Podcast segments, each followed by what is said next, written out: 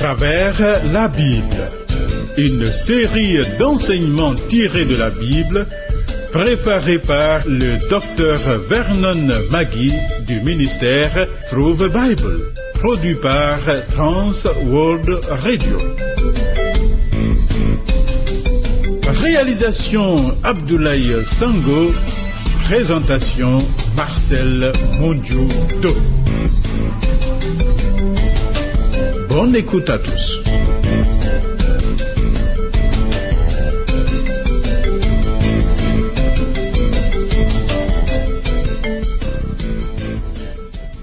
Je lève mes yeux vers toi qui sièges dans les cieux.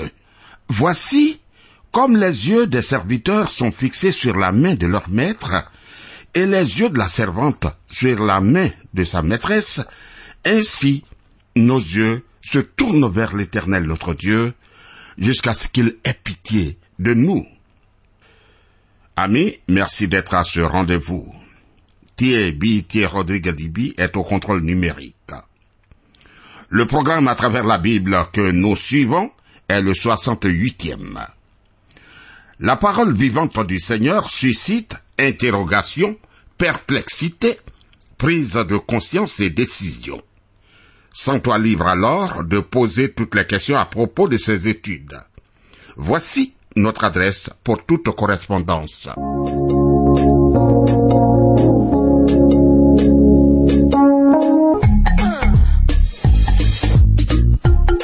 À travers la Bible. À travers la Bible sur TWR. Vos commentaires et vos réflexions nous intéressent. Écrivez-nous à l'adresse suivante à travers la Bible 06 BP 21 31 Abidjan 06 Côte d'Ivoire. Téléphone 22 49 03 01. Email twr 21 31 yahoo.fr. Site www.twrafrica.org.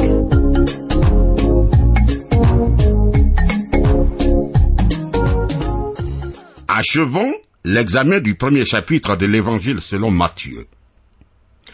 Dans le programme 67, nous avons vu l'importance de la généalogie dans l'histoire du Seigneur Jésus-Christ. Elle n'est pas simplement une suite successive de noms. Le dénombrement des ancêtres du Christ prouve que depuis, Dieu a prédit sa venue, ce que sa généalogie n'a pas démenti. Même ses adversaires n'ont rien eu à en redire, tellement c'était réel. Voici la fin de cette généalogie. Matthieu chapitre 1 verset 16. Jacob engendra Joseph, l'époux de Marie, de laquelle est né Jésus, qui est appelé Christ. Cette expression rompt avec celles qui ont commencé au verset 2 où il est dit qu'Abraham engendra Isaac. Dès lors, c'était une succession d'engendrements. Et le verset 16 déclare Jacob engendra Joseph, l'époux de Marie, de laquelle est né Jésus qui est appelé Christ. L'on s'attendrait à lire que Joseph engendra Jésus, mais non, le texte ne le dit pas. C'est très important. Évidemment, Matthieu affirme très clairement que Joseph n'est nullement le père de Jésus. Bien qu'il soit l'époux de Marie, il n'est pas le père de Jésus. Alors, que signifie cette affirmation? Dans le reste de ce chapitre, Matthieu nous en donne l'explication et nous montre comment cette réalité constitue l'accomplissement d'une prophétie de l'Ancien Testament. Voyons la naissance miraculeuse de Jésus-Christ. Luc, qui a écrit l'évangile qui porte son nom, était un docteur grec. Dans son évangile, il nous offre davantage de détails sur la naissance de Jésus. L'évangile de Luc et celui de Matthieu déclarent tous deux que Jésus est né d'une vierge, donc, donc Joseph n'est pas son père. Pourtant, Marie n'a pas été infidèle à Joseph et Jésus n'est pas un enfant illégitime. Maintenant, cher ami, je ne trouve pas étonnant que certains affirment ne pas croire en la conception miraculeuse de Jésus. Mais il est inconcevable, vraiment inadmissible, qu'un prédicateur la nie. S'il le fait, il devra alors chercher un autre travail. De plus, quiconque n'y croit pas devrait au moins reconnaître que la Bible elle-même l'enseigne.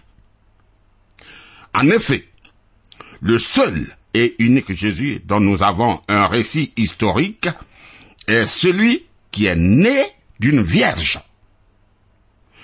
Si tu estimes que Jésus n'est pas né d'une vierge, d'où tires-tu alors tes informations? Il te faudra en fournir la preuve et ne pas te contenter d'un piètre raisonnement humain. Il est si facile de rédiger une thèse sur l'impossibilité de la naissance miraculeuse, mais tu ne disposeras jamais d'aucun document pour étayer tes affirmations. C'est clair. Celui qui nie la conception miraculeuse de Jésus se fonde uniquement sur une philosophie rationaliste qui rejette l'existence même du surnaturel et donc, en dernier ressort, l'existence de Dieu lui-même. Oui, oui. Il nie, dans ce cas, l'existence de Dieu. Mais qui peut dire ce qui est possible ou impossible? Il y a quelques années, l'homme disait qu'il était impossible d'aller sur la Lune. Mais l'homme y est allé. L'homme est allé sur la Lune. De plus, il y est allé en se servant des lois de Dieu, car il est le créateur des lois de la nature. Il peut soit les utiliser, soit les mettre de côté pour un temps afin d'accomplir ses desseins, ses plans. Le récit biblique établit clairement que Jésus-Christ est né d'une vierge. Au verset 17, nous trouvons une affirmation qui contribuera à nous faire mieux comprendre ces généalogies. Voyons-le. Matthieu chapitre 1, verset 17.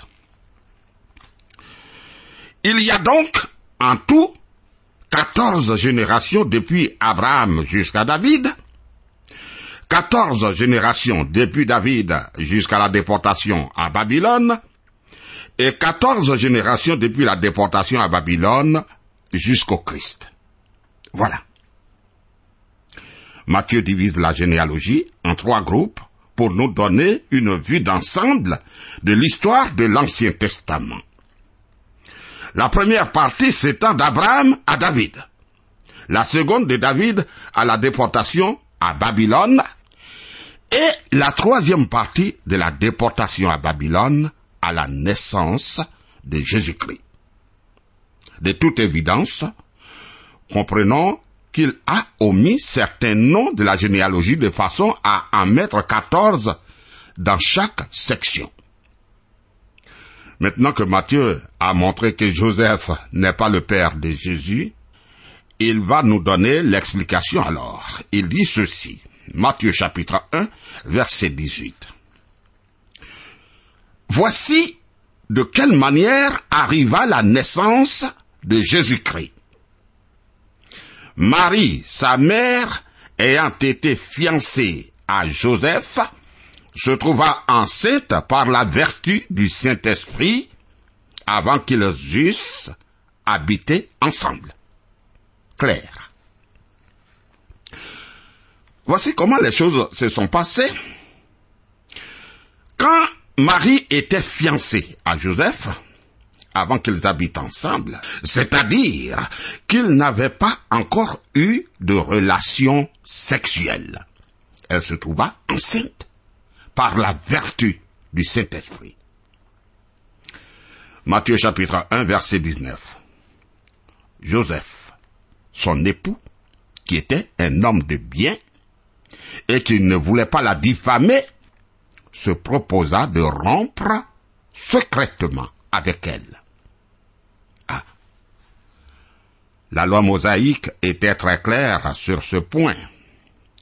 Elle déclarait qu'une femme qui était coupable d'infidélité devrait être lapidée à mort.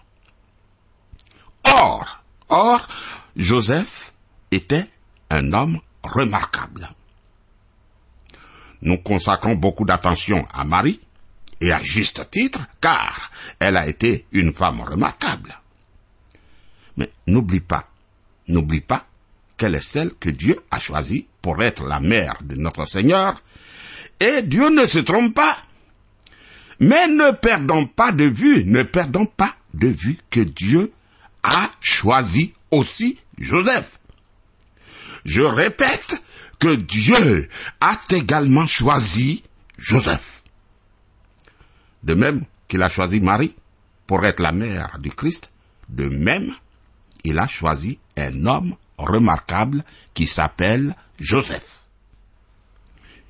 Or, un homme emporté, un homme nerveux, aurait aussitôt fait lapider à mort Marie ou l'aurait exposé publiquement pour l'exemple. Voilà. Voilà. Mais Joseph n'était pas du tout ce genre d'homme. Alléluia. C'était un homme de bien. Un gentleman, comme les Anglais le disent. Il aimait, il aimait Marie. Et il ne désirait nullement lui faire du mal d'aucune manière, même s'il pensait qu'elle lui avait été infidèle. Oui, oui. Matthieu chapitre 1 verset 20. Comme il y pensait. Voici, un ange du Seigneur lui apparut en songe et dit, Joseph, fils de David, ne crains pas de prendre avec toi Marie, ta femme, car l'enfant qu'elle a conçu vient du Saint-Esprit. Ah. ah. Dans le but d'empêcher une situation extrêmement tragique, l'ange apparaît à Joseph pour l'éclairer sur ce qui s'était passé. Dieu éclaire toujours ses serviteurs, ceux qui sont à lui. Matthieu chapitre 1 verset 21. Elle enfantera un fils, et tu lui donneras le nom de Jésus, c'est lui qui sauvera son peuple de ses péchés. Voilà. Le nom Jésus signifie sauveur. Il s'appellera Jésus parce qu'il sauvera son peuple de ses péchés. Matthieu chapitre 1 verset 22. Tout cela arriva afin que s'accomplisse ce que le Seigneur avait annoncé par le prophète. Vois-tu, Matthieu, qui a écrit pour la nation d'Israël, souligne que tout ceci est arrivé pour que s'accomplisse ce que le Seigneur avait dit. Matthieu en appelle à la nation d'Israël pour qu'elle comprenne que celui qui est venu était l'accomplissement de la prophétie de l'Ancien Testament. Il a été dit qu'il y a plus de 300 prophéties concernant la première venue du Christ, prophéties qui ont été littéralement accomplies. J'ignore combien d'entre elles sont dans Matthieu, mais je sais que Matthieu a cité plus de passages de l'Ancien Testament que les auteurs des trois autres évangiles mis ensemble. Il semble qu'il rapporte des faits et établit leur bien fondé d'après l'Ancien Testament, parce qu'il ne cherche pas avant tout à donner une vie de Jésus-Christ, entre parenthèses, mais à montrer que Jésus est celui qui accomplit les prophéties de l'Ancien Testament concernant le Sauveur promis. Maintenant, il cite la prophétie donnée dans Ésaïe chapitre 7 verset 14. Matthieu chapitre 1 verset 23. Voici, la Vierge sera enceinte, elle enfantera un fils, et on lui donnera le nom d'Emmanuel, ce qui signifie Dieu avec nous. Dans le livre d'Ésaïe, au chapitre 7, verset 14, certaines traductions de la Bible remplacent l'expression jeune femme par celle de vierge. Même si Matthieu 1, verset 23, qui cite ce verset de l'Ancien Testament, utilise le mot vierge. La prophétie d'Ésaïe 7, verset 14, est donnée comme un signe. Or, ce n'est pas un miracle, ce n'est pas un signe pour une jeune femme de prendre une grossesse et de porter un enfant. On dirait que les gens ont adopté l'expression jeune femme dans le but de nier la conception miraculeuse. Dans l'original hébreu, le mot est alma. Or, Genesis, un érudit auteur d'un lexique hébreu très complet, admet que la traduction courante de ce mot est vierge. Néanmoins, il affirme qu'on pouvait le remplacer par jeune femme.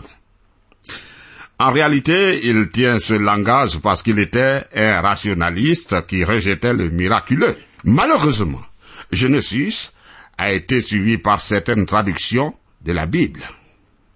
Et nous avons des traductions qui, malheureusement, malheureusement, emploient le terme jeune femme. Mais non, non. Revenons à Ésaïe 7 et examinons l'incident qui y est rapporté. Cela s'est passé pendant le règne d'Akaz, un mauvais roi. Il était très loin de Dieu et Dieu envoya Ésaïe pour lui annoncer un message, mais il refusa d'écouter. Aussi, l'Éternel parla de nouveau à Akaz et lui dit, Akaz, demande en ta faveur un signe à l'Éternel ton Dieu. Demande-le, soit dans les lieux bas, soit dans les lieux élevés. Akab répondit, Je ne demanderai rien, je ne tenterai pas l'Éternel. Ésaïe chapitre 7, verset 10 à 12. Oh, en réalité, Akaz ne croit pas à Dieu, mais afin d'encourager sa foi, Ésaïe lui dit, Dieu va te donner un signe que tu le veuilles ou pas. Le signe n'est pas seulement pour toi, mais pour toute la maison de David. Et voici le signe. C'est pourquoi le Seigneur lui-même vous donnera un signe. Voici, la jeune fille deviendra enceinte, elle enfantera un fils, et elle lui donnera le nom d'Emmanuel. Ésaïe chapitre 7 verset 14, précisément. C'est clair? S'il s'agissait simplement d'une jeune femme, ce ne serait pas un signe pour Akaz, ni pour la maison de David, ni pour personne. Parce que c'est tout à fait normal qu'une jeune femme tombe enceinte. En revanche, en revanche, si une vierge concevait un fils, ce serait vraiment un miracle, un signe. Partout dans l'Ancien Testament, le mot Alma signifie une jeune fille dans le sens d'une vierge.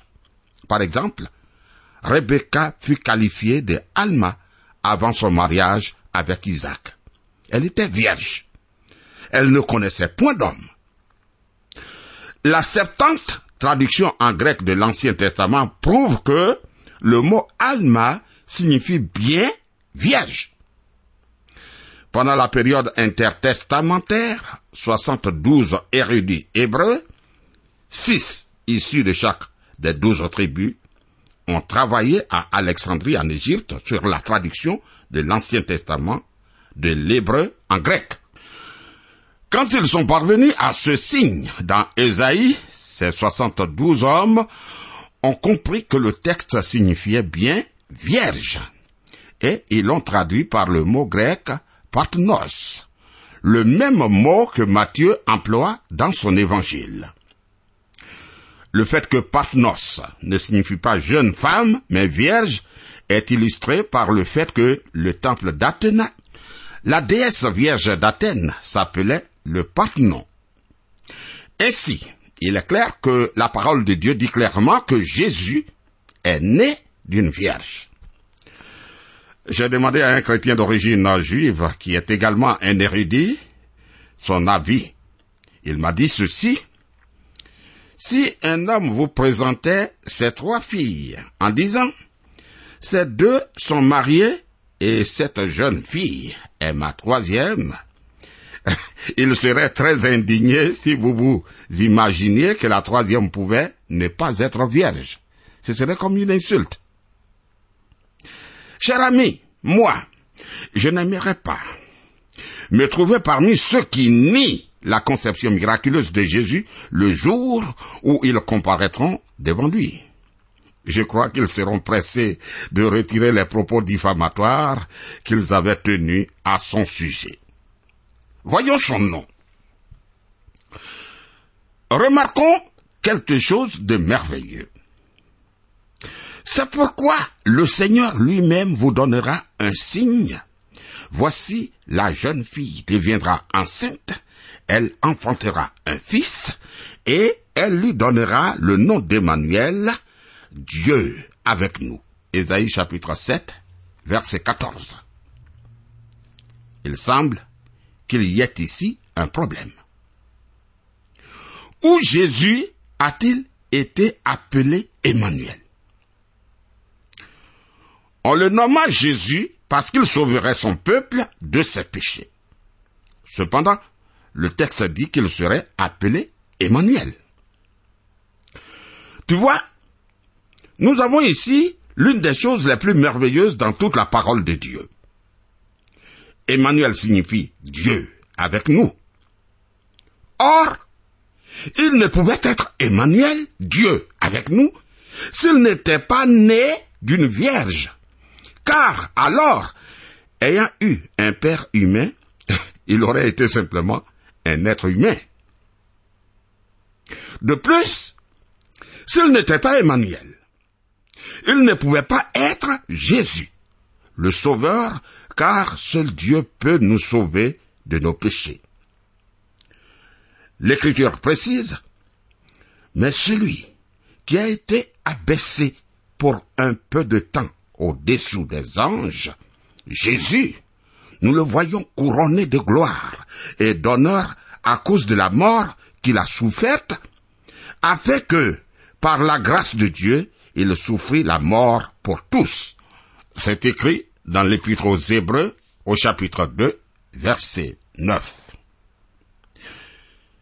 Jésus a été un sacrificateur acceptable à Dieu. Je ne pourrais, moi, mourir pour les péchés du monde, ni même, ni même mourir pour mes propres péchés, moi. Pourquoi alors Jésus pouvait-il le faire? Pourquoi pouvait-il le faire? Parce que lui, il est Emmanuel. Parce qu'il est Emmanuel, Dieu avec nous. Comment, comment Dieu pouvait-il être avec nous? Il est né d'une vierge, c'est clair. Comment Dieu pouvait-il être avec nous? Il est né d'une vierge. Ainsi,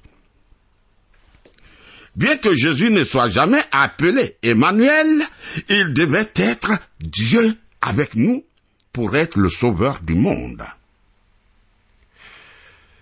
Maintenant, je pose cette question. Peut-on être chrétien et nier la conception miraculeuse de Jésus? Je répète, est-ce qu'on peut être un chrétien et nier la conception miraculeuse de Jésus? Je crois qu'il est possible d'accepter Christ comme son sauveur tout en ignorant l'existence de ce texte dans la Bible, de ce récit dans la Bible. Mais, mais, après être devenu enfant de Dieu, et après avoir lu ce récit dans la parole de Dieu, nul ne mettra en doute sa véracité. Non. En somme, on n'a pas besoin de le connaître pour être sauvé, ça c'est clair, mais aucun, aucun enfant de Dieu ne niera la conception miraculeuse de Jésus-Christ.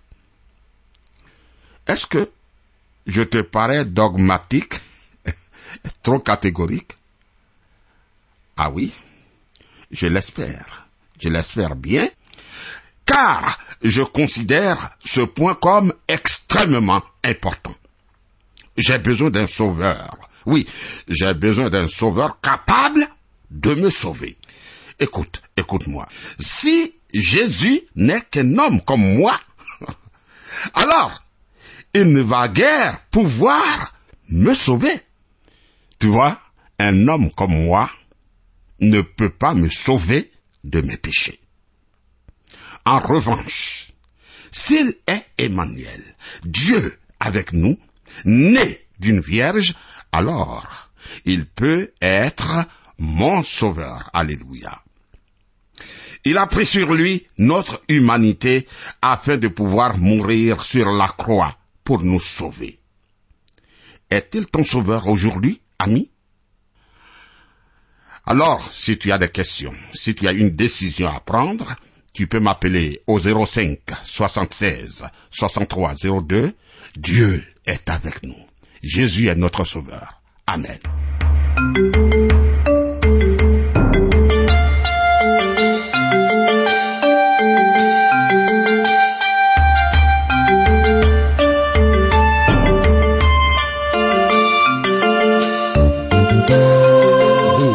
De suivre le programme À travers la Bible, un enseignement du docteur Vernon Magui du ministère Through the Bible, une production de Trans World Radio. Pour tout contact, écrivez-nous à l'adresse suivante. À travers la Bible, 06, boîte postale 2131, Abidjan 06, Côte d'Ivoire. Je répète, à travers la Bible, 06, boîte postale 2131, Abidjan 06, Côte d'Ivoire. Téléphone 22 49 03 01. Je dis bien 22 49 03 01. Que Dieu vous bénisse.